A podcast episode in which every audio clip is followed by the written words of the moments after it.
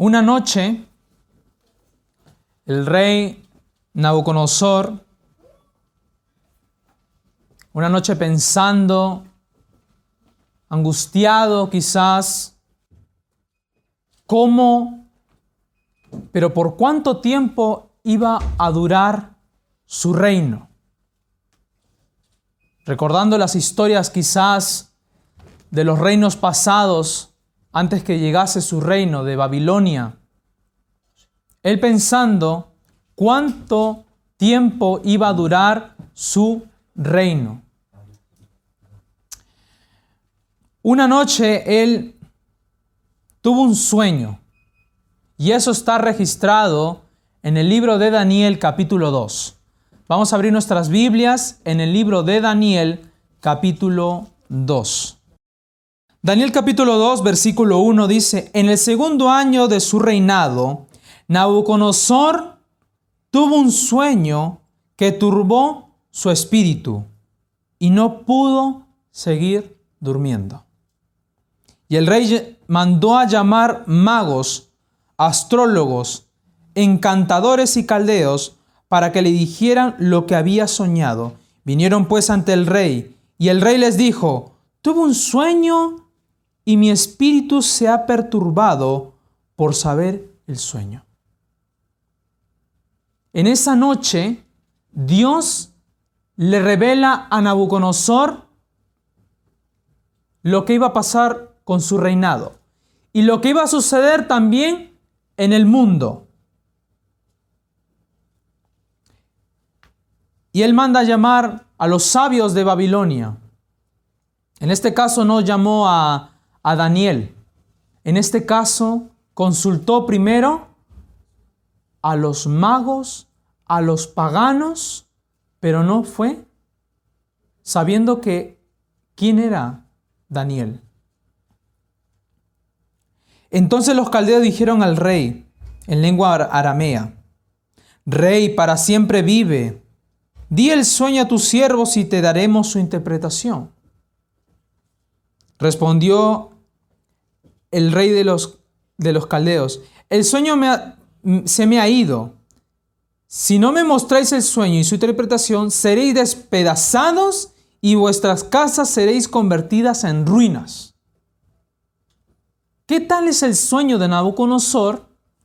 Que tanto era su ansiedad, su preocupación por obtener esa interpretación de ese sueño. ¿Por qué lo turbó tanto? Y era tanto su odio que dijo que si no le, no le muestran el sueño y su interpretación, son despedazados. Y los magos y los sabios, caldeos, en realidad no podían contestar esto. Y ellos se ponían entre ellos, ¿cómo le decimos? Porque hubiera sido fácil que le dé la interpretación y, le, eh, les muestre el sueño y le dé una interpretación falsa. Pero sin embargo, Dios intervino ahí por algo. Él tapó ese sueño para que vea la gloria de Dios a través de sus hijos. Y dijo Nabucodonosor, pero si me mostráis el sueño y su interpretación, recibiréis dones, favores y, grande honra. Por tanto, decidme el sueño y su interpretación. Les obligó. Si no me muestran, son muertos y desesperados, y sus casas también, y sus familias también. Pero si me muestran, le daré honra, le daré muchas cosas, pero ya, decídmelo ahora. Decidme ahora el sueño. Respondiendo por segunda vez, diga el rey el sueño a sus siervos y le daremos la interpretación como si fuera que el rey estaba jugando con ellos. Ya, ya, rey, ya está bien, vale, pero dinos, o sea, no hagas estas bromas. Dinos realmente el sueño. Vamos, te daremos la interpretación. Y el rey respondió, veo que estáis procurando ganar tiempo, pero a mi decisión mi decisión es firme. Si no me contáis el sueño, una sola sentencia hay para vosotros. Ciertamente preparáis una respuesta mentirosa y perversa, esperando que la situación cambie. Así decirme el sueño para que yo sepa que podéis dar su interpretación. Versículo 10. Los caldeos replicaron, no hay hombre sobre la tierra que pueda declarar este asunto al rey. Además, ningún rey, príncipe ni señor pidió cosa semejante, ningún mago, astrólogo caldeo. Lo que el rey demanda es demasiado difícil. Nadie lo puede declarar al rey salvo los dioses que no moran en la carne. ¿Qué quiso decir? ¿Que no? Es demasiado difícil, no lo podemos entender, no lo comprendemos. No hay, no hay, es mentira, es que no se puede dar la interpretación. Es falso.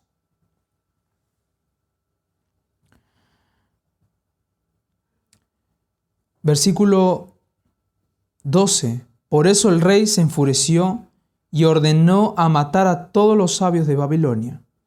Así se publicó la orden de matar a los sabios, y buscaron a Daniel y a sus compañeros para matarlos. Entonces Daniel habló sabia y prudentemente a Ariot, capitán de la guardia del rey, que había salido a matar a los sabios de Babilonia. Dijo Ariot, capitán del rey, ¿por qué el rey publica este decreto tan severo? Y Ariot explicó el caso de Daniel. Entonces Daniel entró y le pidió al rey tiempo para mostrar la interpretación. Luego Daniel volvió a su casa, explicó el caso a sus compañeros, Ananías, Misael y Azarías, y le instó a implorar la misericordia del Dios del cielo acerca de este, de este misterio, para que Daniel y sus compañeros no perecieran con los otros sabios de Babilonia. Entonces el misterio fue revelado a Daniel en una visión de noche. Y Daniel alabó al Dios del cielo. Cuando los hijos de Dios oran, hermanos, Dios responde. Porque es por la fe.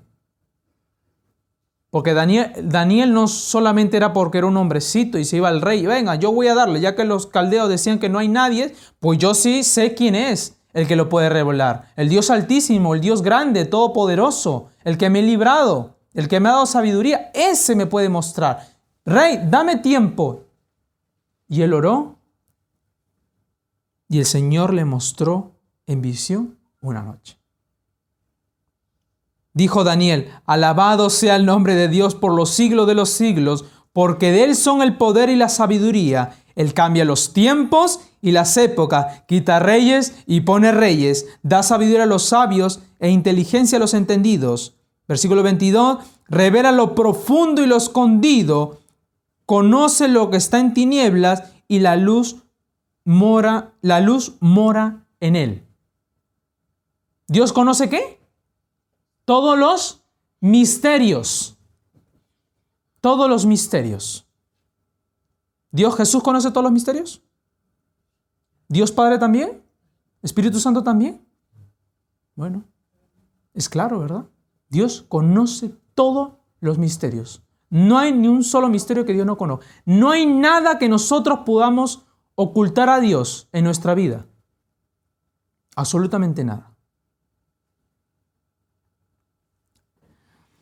Versículo 24.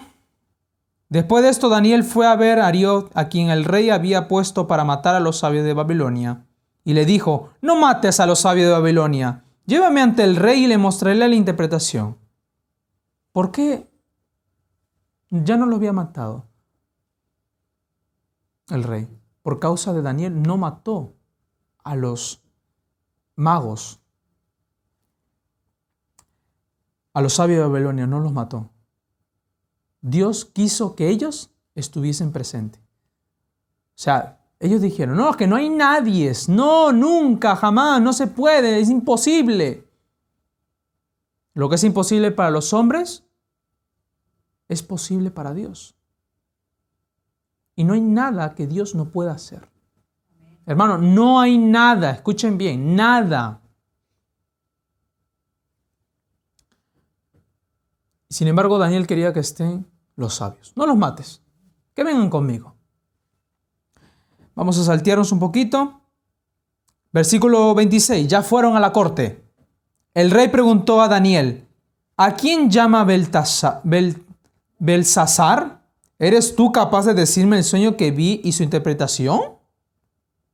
Daniel respondió, el misterio que el rey demanda ni sabios, ni astrólogos, ni magos, ni adivinos lo pueden revelar, pero hay un Dios en el cielo que revela los misterios, el que ha mostrado al rey Nabucodonosor lo que ha de suceder en los últimos días. Tu sueño y las visiones de tu cabeza son estos. Eh, ahora sí, comienza lo bueno. Y yo me imagino a Nabucodonosor, Dios del cielo.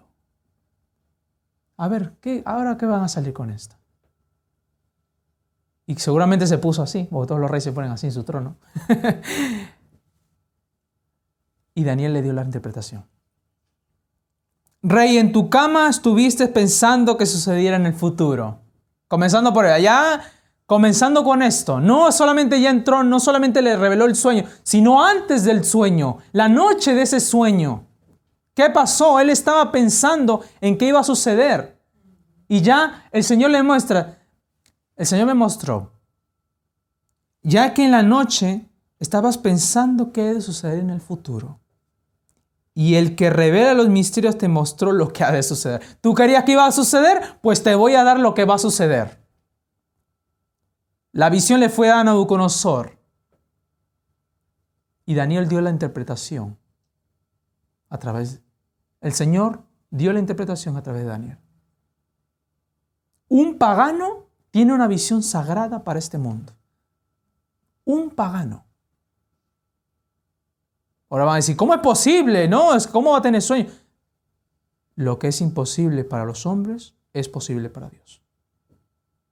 Él maneja los tiempos, quita reyes, pone reyes, revela los misterios, los saca a la luz, si quieren no los saca. Él sabe cómo trabaja.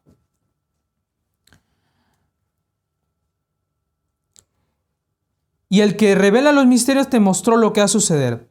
Y a mí me fue revelado este misterio, no porque en mí haya sabiduría más que en otros, sino porque yo notifiqué al rey la interpretación y para que entienda los pensamientos de tu corazón.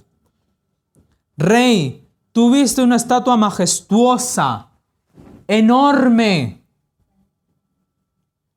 y muy brillante. Estaba en pie y su aspecto era terrible. La cabeza de esa estatua era de oro. Oro fino, su pecho y sus brazos de plata, su vientre y sus muslos de bronce. sus piernas de hierro y, en la parte de sus pies hierro y parte de arcilla. Y los desmenuzó.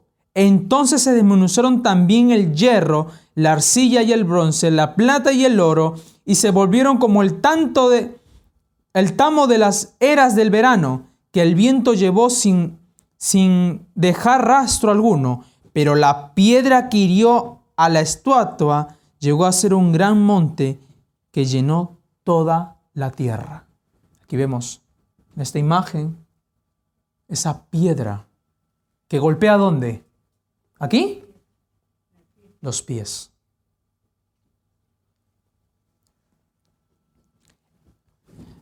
Este es el sueño. Ahora diremos al rey su interpretación. ¿Estamos correctos? Le dijo el rey.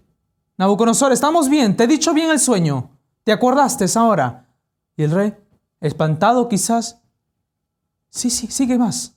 Vale, ahora te voy a dar su interpretación, tranquilo, te lo voy a dar. Este es el sueño. Tu rey eras rey de reyes, porque el Dios del cielo te ha dado reino, poder, fuerza y majestad. Por eso vemos en la imagen que es el mismo Nabucodonosor. Él era que se espantaba de sí mismo. Él era la cabeza.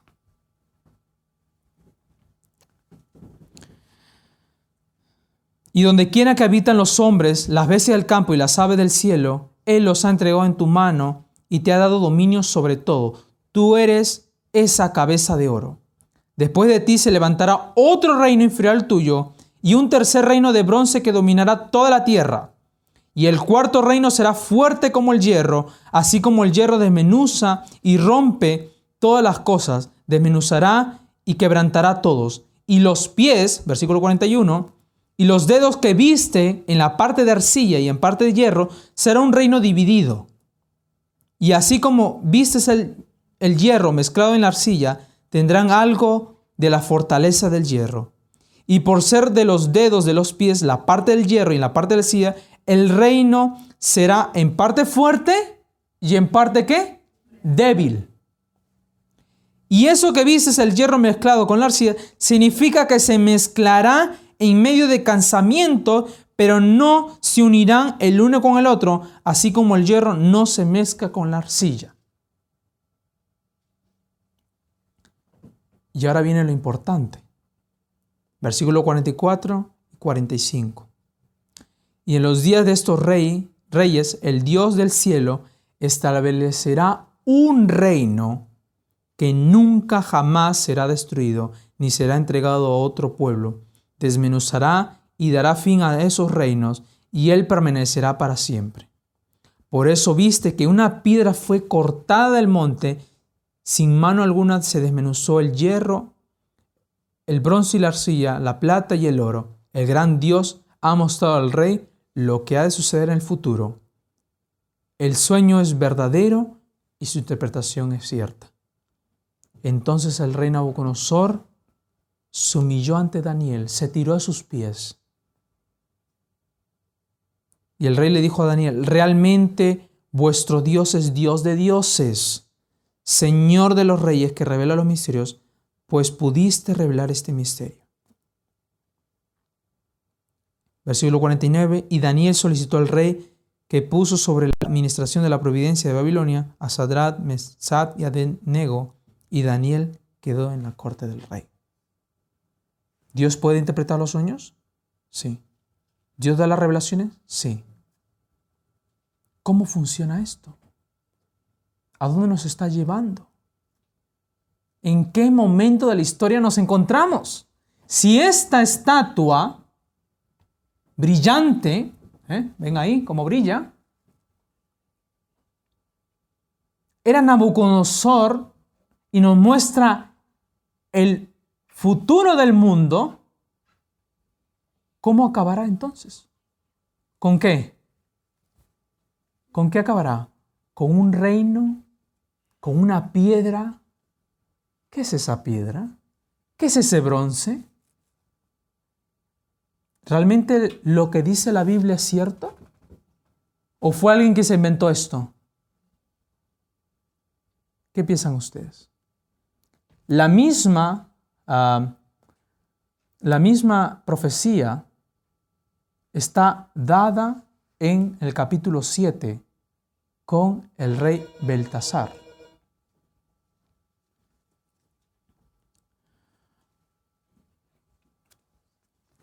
La estatua, Daniel 2.31, dice, oh tu rey, veías y aquí una gran imagen. Esta imagen era muy grande y cuya gloria era muy sublime. Estaba en pie delante de ti y su aspecto era terrible.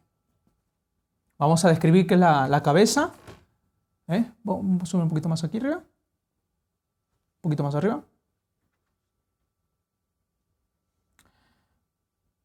Yo les quiero mostrar esto Súbele un poquito, un poquito más. Ahí, ok, muy bien.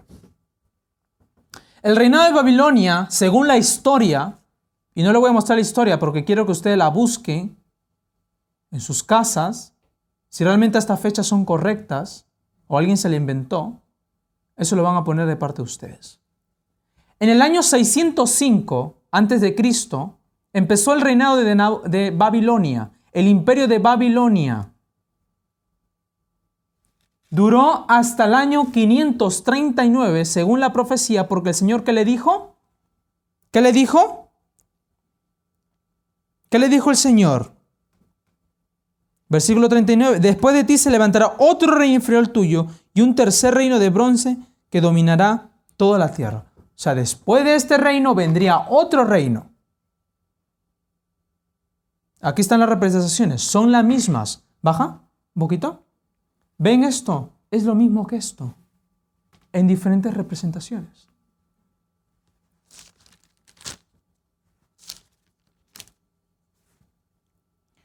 ¿Quieren leerlo? Vamos a leer un poco de versículos del 7, ¿vale? Para que puedan entender esto. Capítulo 7 de Daniel, versículo 1. En el primer año de Beltasar, rey de Babilonia, Daniel tuvo un sueño y visiones y pasaron por su cabeza mientras estaba en su cama. Y enseguida describió el resumen del sueño. Daniel dijo, vi mi visión de noche que los cuatro vientos del cielo agitaban el gran mar. ¿Y mar representa qué? Multitud, gente, pueblos. Agitaba el mundo. Y cuatro grandes bestias diferentes una de la otra subían del mar. Cada una diferente cada una diferente. ¿De dónde salían estas cuatro bestias? Del mar. ¿El mar qué significa, como dije? Muchedumbres, pueblos. ¿Ok? Estos reinos salían de? De las naciones. La primera bestia era un león. Pásalo por aquí para mostrarle. ¿Ok? Este es el león, ¿vale? Vemos el león que tiene alas, ¿verdad? Vamos a ver cómo describe la Biblia. Versículo 4 del capítulo 7. La primera era como un león y tenía alas de águila. Mientras yo miraba sus alas, le fueron arrancadas, fue levantada de la tierra y la puso sobre los pies de manera de hombre y le fue dado corazón de hombre. El león, la primera de estas cuatro grandes bestias, como la cabeza de oro del sueño de Nabucodonosor, representa el imperio de Babilonia. Baja un poquito. Tú eres aquella cabeza. La, naturaleza del imperio babilónico está indicada adecuadamente por el material, que componía la porción de la imagen que simbolizaba la cabeza de oro. Versículo, capítulo 4, versículo 22, 30 dice, era el laurero reino de un ciclo, un ciclo de oro. La metrópoli, Babilonia, alcanzó un grado sin igual de magnificencia. El poder de Nabucodonosor se sitió no solo en Babilonia, sino desde el Mediterráneo hasta el Golfo de eh, para, Parel, Parelco. Desde Alsta Menor hasta Egipto. Eso se extendió todo. Y ustedes buscan en internet, vean el reino de Babilonia, a ver si no es cierto. Buscan los libros de historia, a ver si no es cierto, si esto fue así. La Biblia siempre tiene razón. La Biblia va por delante mostrando la historia. Y baja un poquito, quiero mostrar algo aquí. Bueno, y esto también es lo mismo. Solamente se presenta a partir de eh, Medopersia. Esto carnero, eso lo van a encontrar también en Daniel. Y bajando un poquito más, eh, vamos a ver también la profecía del carnero y pues en el medio se encuentra el rey del sur y el rey del norte de Apocalipsis 11. Va en el mismo paralelo. Ahora sí, vuelve. Estamos estudiando los viernes esto, ¿eh? Estamos estudiando Daniel y Apocalipsis. ¿Vale? Entonces vemos que el león con dos alas significaba Babilonia. ¿Vale? El león por la fuerza, las alas por la rapidez de su imperio que se fue avanzando tan grandemente, pero ahora llegó un punto donde apareció esto. Versículo del capítulo 7, versículo 5. Em, la segunda bestia era semejante a qué? A un oso. Se puso más alta de un lado y tenía su boca tres costillas entre sus dientes y le fue dicho, levántate, traga mucha carne. ¿Vemos aquí el león? Eh, perdón, el oso. toma Babilonia por las, las tropas de Medo-Persia comandadas por Ciro. Y usted va a ver la historia que fue así. En el año 539, Babilonia se viene abajo. Por un, ataque, como lo habíamos visto en el estudio de, de Urias Smith, un ataque sumamente inteligente. ¿Verdad? Era tanta la gloria de Babilonia que se entraron por dónde? Por las puertas, por los ríos ahí mismo. Y atacaron, simplemente, sin hacer mucha fuerza. Y bueno, más arriba vemos otra profecía que son las 1300 tardes y mañanas, las 70 semanas, y bueno, ya eso está dentro de ese periodo. Del 539 al 331 a.C. aparece el reino de Medo-Persia. El oso, la segunda de estas cuatro grandes bestias, como los dos pechos y los dos brazos de plata de Nabucodonosor, ¿eh? Y le dijo Daniel 2.39, y después de ti se levantará otro reino inferior al tuyo, de la misma manera que la plata es inferior al oro en brillo, y gloria así el imperio de Meneo Persia fue menos glorioso que Babilonia. Observamos que la disposición de los metales en la imagen sigue un orden descendente. Va el oro, el metal, el hierro y así poco, a poco hasta que llega a una triste arcilla. Y dice aquí, los dos brazos y los pechos representan las alianzas de dos naciones que formaban el segundo imperio, el imperio de Medo y el imperio de Persas. Dos brazos juntos se unieron. Los medos y los persas se unieron. Y eso lo pueden buscar ustedes mismos por historia que fue así. Pechos y brazos, medo-persas. Subimos un poquito, quería leer esto. ¿Qué significa estas tres costillas? Pues vamos a verla. Se compara los medios y los persas un oso debido a, la crueldad. Sabemos que los osos pues, son muy furiosos y oros salvajes más que todo. Y se, desangre, se desangra con las características el cual se alzaba de un lado más que el otro. ¿Eh? Vemos aquí, ¿verdad? Esto. Los medios y los persas ah, formaban una confederación de alianzas donde la supremacía se llevaban los persas y militares superiores. Las tres costillas representan tres reinos. Conquistados son Lidia, Egipto y Babilonia.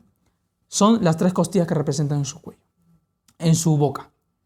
Lo podemos encontrar la conquista en Daniel 5, versículo 1 al 31 y Isaías 45, versículo 1 al 7. Si quieren apuntarlo, ahí lo tiene. Y el que quiera, pues yo le voy a pasar más la información.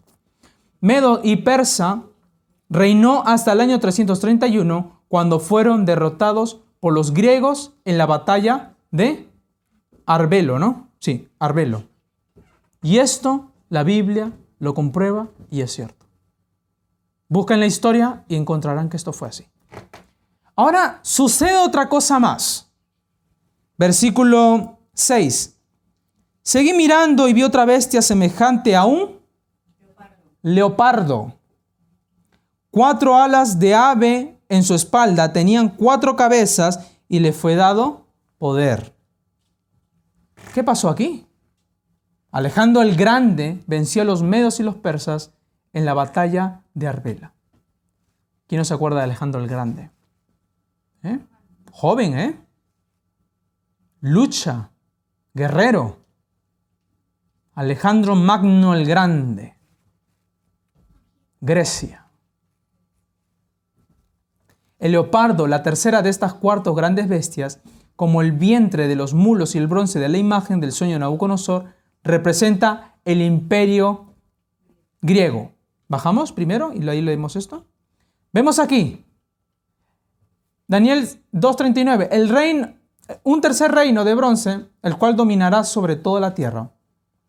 Este tercer reino fue Grecia. Alejandro el Grande alcanzó su victoria decisiva sobre los medos y los persas en la batalla de Alberla en el año 331 a.C. Fue inferior en gloria y en riquezas al imperio medo-persia, así como el bronce es inferior a la plata entre los metales. Oro, ¿qué más? Plata, bronce.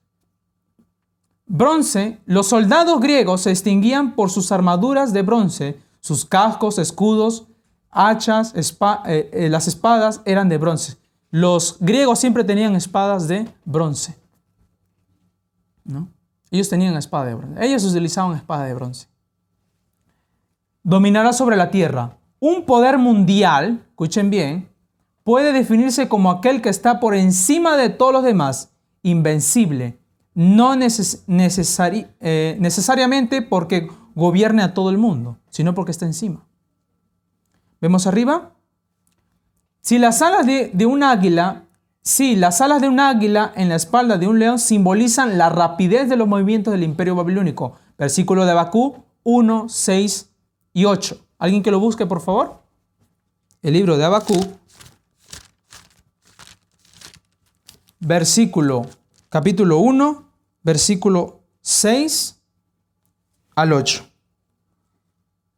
Porque he aquí yo levanto a los caldeos, nación cruel y presurosa, que camina por la anchura de la tierra para poseer las moradas ajenas. Formidable es y terrible, de ella misma procede su justicia y su dignidad. Sus caballos serán más ligeros que leopardos y más feroces que lobos nocturnos, y sus jinetes se multiplicarán. Vendrán de lejos sus jinetes y volarán como águilas que se apresuran a devorar. Impresionante. Las cuatro alas de leopardo deben, eh, deben de denotar la celeridad sin igual de los movimientos del león. Conquista del imperio greco macedónico de Alejandro el Grande, quien a edad de 33 años ya había conquistado la tierra conocida de ese tiempo. Tenía también esta bestia cuatro cabezas. El imperio griego mantuvo su unidad solo con un corto tiempo, hasta que la muerte de Alejandro Magno en el año 323 a.C., luego en el 301 a.C., el imperio se dividió entre cuatro de sus generales, Casandro, Lisimaco, Seleuco y Ptolomeo. Historia está ahí. Total. Total. El leopardo de cuatro alas y cuatro cabezas es Grecia, Babilonia y muy bien. Babilonia, Medo Persia y Grecia. Bienvenidas. Ahora, ¿qué pasó ahora? Del 331 de Alejandro Magno, este imperio, hasta el año 1168 a.C., ocurrió otra cosa más. Estamos en Daniel capítulo 7, versículo, versículo 7. Y seguí mirando la visión de la noche y vi una cuarta bestia. Ahora quiero que presten atención porque esto es importante. Una cuarta bestia, espantosa, terrible y muy fuerte. Oiga, ya nos está describiendo algo. Tenía grandes dientes de hierro. Devoraba, destrozaba y pisoteaba la sombra con sus pies. Era muy diferente a todas las bestias anteriores y tenía diez cuernos. Mientras yo contemplaba los cuernos, vi otro cuerno, cuerno pequeño que subió entre ellos y delante de él fueron arrancados tres de los primeros cuernos. Este cuerno tenía ojos de hombre y una boca que hablaba con gran arrogancia. ¿Quién es este imperio? Pues esta bestia. La bestia de Roma. Los romanos vencieron a los griegos en la batalla de Pigna. ¿Historia? Por supuesto. ¿La Biblia compró? Claro que sí. Y en ese imperio Cristo nació. En ese imperio vino el Salvador. en ese tiempo de esa bestia espantosa y muy terrible, nació nuestro Salvador. El nacimiento del Mesías, registrado en Isaías 9:6. La bestia espantosa y terrible y en gran manera fuerte, la cuarta bestia, como los piernas de hierro y del sueño de Nabucodonosor, representa a Roma imperial. Porque también hay Roma papal. Vamos a ver cuál es esa transición. ¿Bajamos? y el cuarto reino, Daniel 2:40, será fuerte como hierro, y como el hierro desmenuzará y rompe todas las cosas, desmenuza y quebranta todo. Ah, ustedes saben que el hierro no se puede juntar con la arcilla, ¿verdad? Es imposible. Quizás ah, al prepararlo quizás parece, pero cuando se seca, esto se separa o, se grieta, ¿verdad?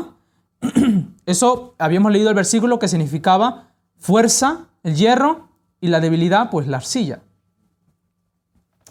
Es evidente que en el reino que sucedió los restos divididos del imperio macedónico de Alejandro fue Gimbón, muy llamada adecuadamente la ferrea manorquía romana.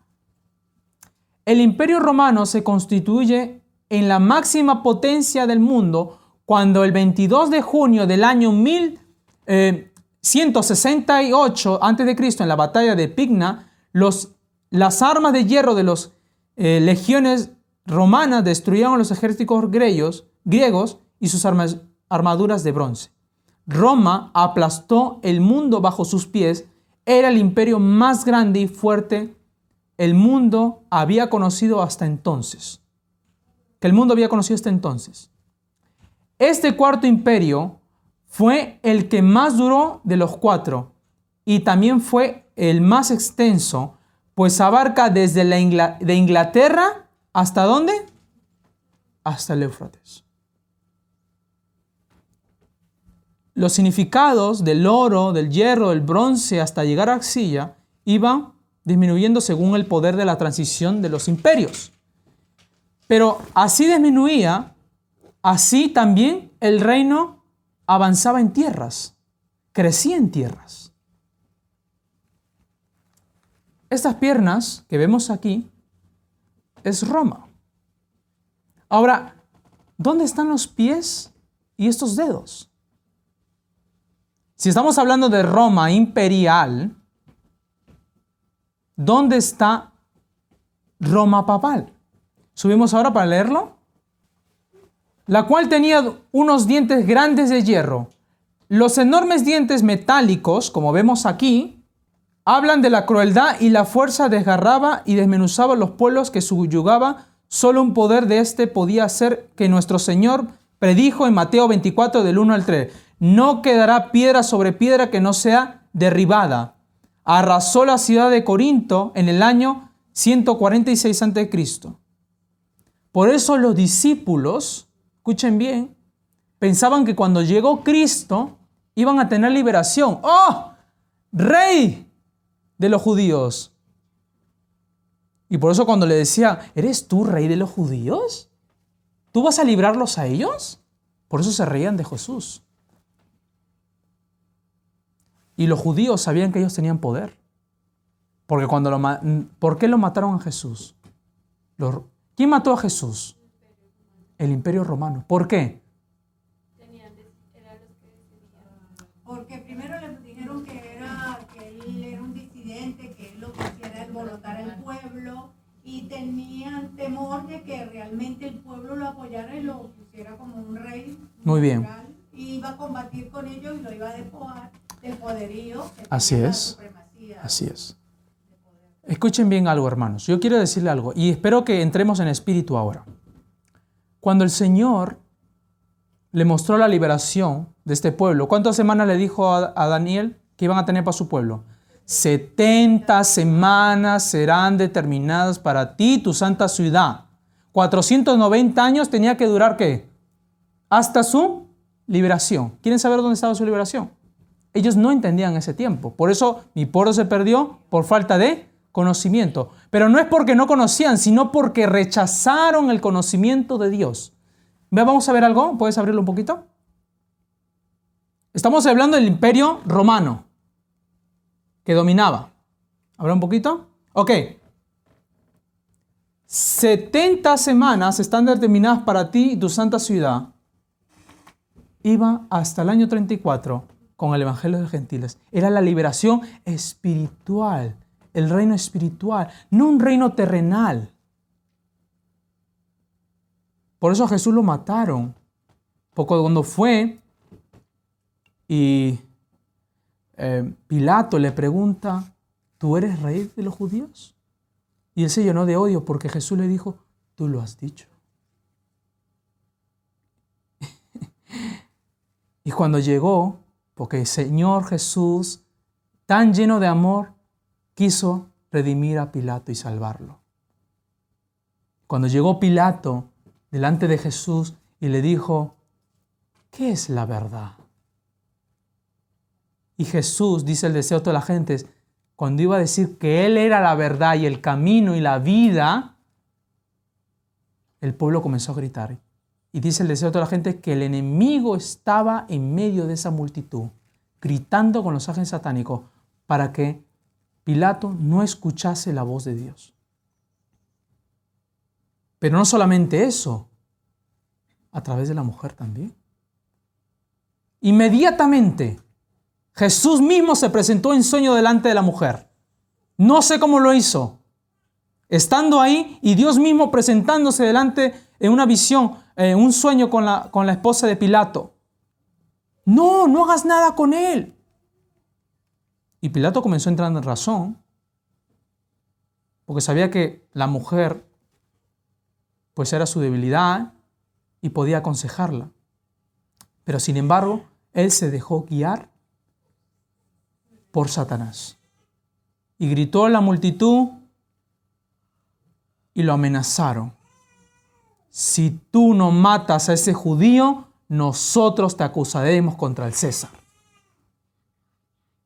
Y calladito, azótelo. Se vendió. Y se lavó las manos por eso. Recuerda la historia, ¿verdad? Entonces, vamos a leer un poquito más aquí. Volvemos ahora al contexto. Ponle un poquito más, acércalo. Ok. Y Jesús dijo, no quedará piedra sobre piedra que no sea destrozada. Él sabía que iba a haber destrucción en su pueblo. ¿Por qué qué estaba haciendo Roma? Pisando a todos. Por eso buscaban liberación. Por eso la multitud lo seguía a Jesús. Hacían milagros. ¡Wow! Mucha gente decía que era la Dios y reconocía y era el Mesías, pero sin embargo no entendieron. Por eso cuando hubo esta pequeña conversación con los discípulos, ¿a quién vas a poner a mi lado? ¿Seré yo? ¿Seré el que mandaré yo? Y el orgullo comenzó a consumirlos a ellos. El Señor vino a librarnos de la opresión del pecado y ya nos libertó de eso. Diez cuernos. Ah, ¿qué se representa? Diez cuernos significa que aquel, que aquel reino se levantará diez reyes. Daniel 7:24 nos dice eso.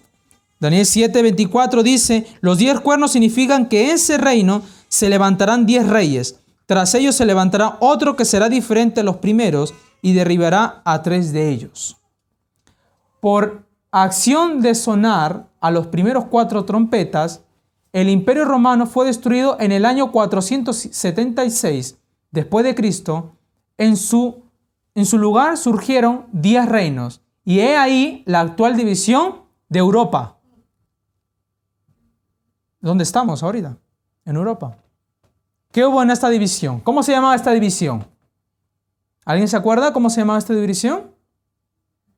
Y lo encontramos en Daniel 7, 8 al 20, 21 al 24, 23. El cumplimiento los encontramos también en, en, en la tercera iglesia, en la cuarta iglesia, en la tercera iglesia y el quinto sello.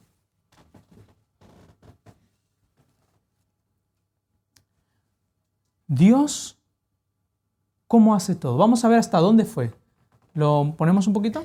¿Sí? Ya leímos abajo, ¿no? Sí, vale, sí, sí leímos abajo. Ok. Ok, entramos en el año 31, la muerte de Cristo, el año 34, la, final, la finalización de las 70 semanas, entra la iglesia de Efeso, lo que hemos estudiado, entra la iglesia de Esmirna, vamos un poquito más allá, no vamos a entrar en detalles, iglesia de Pérgamo, ok, ok, ahí. En el 538 inicia la supremacía papal. La iglesia de Tiatira es la época de la supremacía papal. Porque dice aquí que iba a surgir un cuerno pequeño. No es mi tema hablar solamente de este cuerno, pero lo dejaremos para otro momento, para hablar acerca de este cuerno. Este cuerno hablaba qué cosa? Con gran arrogancia.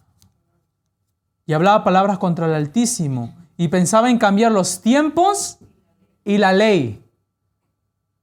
Pues yo lo voy adelantando un poco. Este poder es el inicio de la supremacía papal cuando Constantino supuestamente se convirtió al cristianismo y le dio tanto al paganismo como al cristianismo, entraron los dos juntos.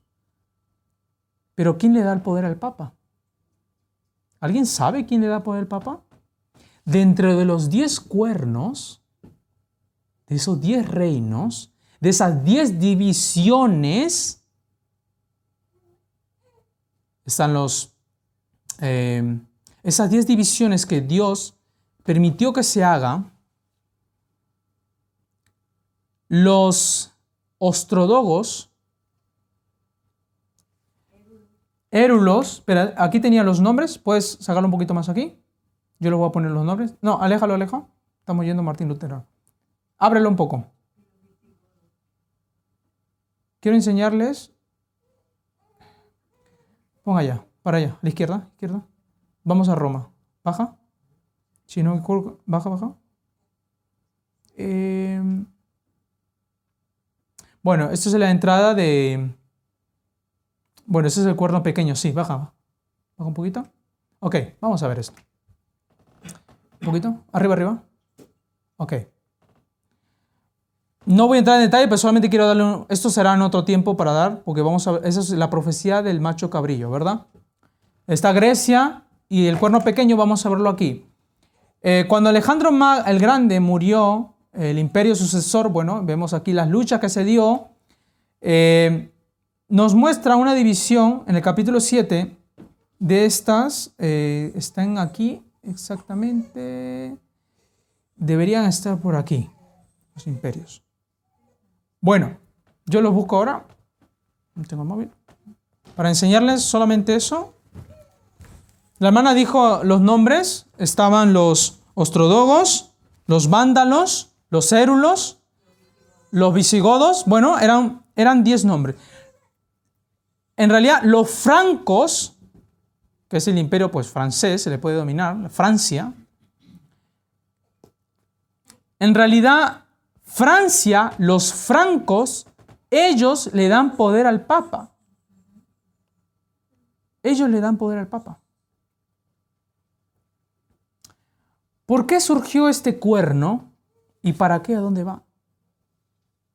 Sabemos que, bueno, la profecía de, Daniel, eh, Daniel 2, que estamos estudiando, no está hablando acerca de este cuerno, pero ya nos está llevando al barro y al hierro, ¿verdad? Vamos a ampliar un poquito más. Bueno, este poder pequeño es el papado. Sin entrar en detalles, vamos un poquito más allá. Ok. Quiero que lea, vamos a leer el versículo 7 que sigue, pues hablaba gran arrogancia, estamos hablando de supremacía papal. Versículo 9 de capítulo 7 dice, mientras yo miraban fueron puestos tronos y un anciano de muchos días se sentó, su vestido era blanco como la nieve y el cabello de su cabeza como lana limpia. Y el cabello eh, y su trono llama de fuego y sus ruedas fuegos ardientes. En el año 1844, del versículo 9, comienza el juicio investigador con este versículo. Y bueno, ahí habla acerca que salió en un río delante de él, millares que le servían, etcétera, etcétera. Ahora seguimos un poquito más. Vale, ahí nos quedamos. ¿Qué dice aquí? Hoy. Hoy estamos aquí. Estamos a nada de llegar a la ley dominical, el abandono de las grandes ciudades, el sellamiento final, decreto de muerte, esto va en orden. Pero en este punto de los deditos, se le puede decir, de la estatua, ahora llega un momento donde llega una roca, una piedra. ¿Quién es esta piedra? Vamos a leerlo. Vamos a abrir nuestras Biblias. Apocalipsis 15, 17, 16, 15, perdona. Y dice así, ya para terminar. El séptimo ángel derramó su copa por el aire y salió una gran voz del templo diciendo del trono del trono diciendo, hecho está. Entonces hubo relámpago y voces y trueno y un gran terremoto de gran, tal, eh, tan grande cual no, no hubo jamás desde que hubo hombres estando sobre la tierra. Derramó su, en el aire su ira y un terremoto sacudió y dijo, hecho está. Apocalipsis 16, 15 16. Y vamos a abrir también Apocalipsis 11, versículo 15. El séptimo ángel tocó la trompeta y hubo grandes voces en el cielo que decía, los reinos del mundo han venido a ser de nuestro Señor y su Cristo, y Cristo, y Él reinará por los siglos de los siglos. ¿Quieren saber quién es esta roca? ¿Quién es esta roca? ¿Quién es esta roca? Vamos a ver esto aquí. La roca, como dijo la hermana, esta roca angular, la piedra reprobada, es Cristo. Primera de Corintios, capítulo 10, versículo 4, y para finalizar, todos bebieron, todas las naciones bebieron de la misma bebida espiritual, porque bebían de la roca espiritual que los seguía, y la roca era Cristo. Vamos a ver aquí. 1 Corintios 10:4. Esta roca es Cristo. Hecho está. El mundo por debajo el Señor, si abrimos bien la imagen, ábrela bien, porque parece una roca, pero en realidad es el poder de Dios, con millares y millares de ángeles quizás que forman una tremenda roca, una bola gigante. Cércalo más, si puedes. Bien cerquita a esto quiero. Eso. ¿Recuerdan los asteroides, los meteoroides? ¿Así? Cuando Cristo viene, hay granizo, Caen las estrellas. ¿Por qué? Porque viene el gran, la gran roca, este asteroide. Y muchos dicen, no, va a venir la roca y va a destruir la Tierra. La NASA dijo que va a venir en tal año una roca va a destruir. No, señores, no se equivoquen, que Cristo es la roca que va a venir a destruir los imperios de este mundo, este mundo perverso, y Cristo será la gloria. Y falta muy poco para ver esto.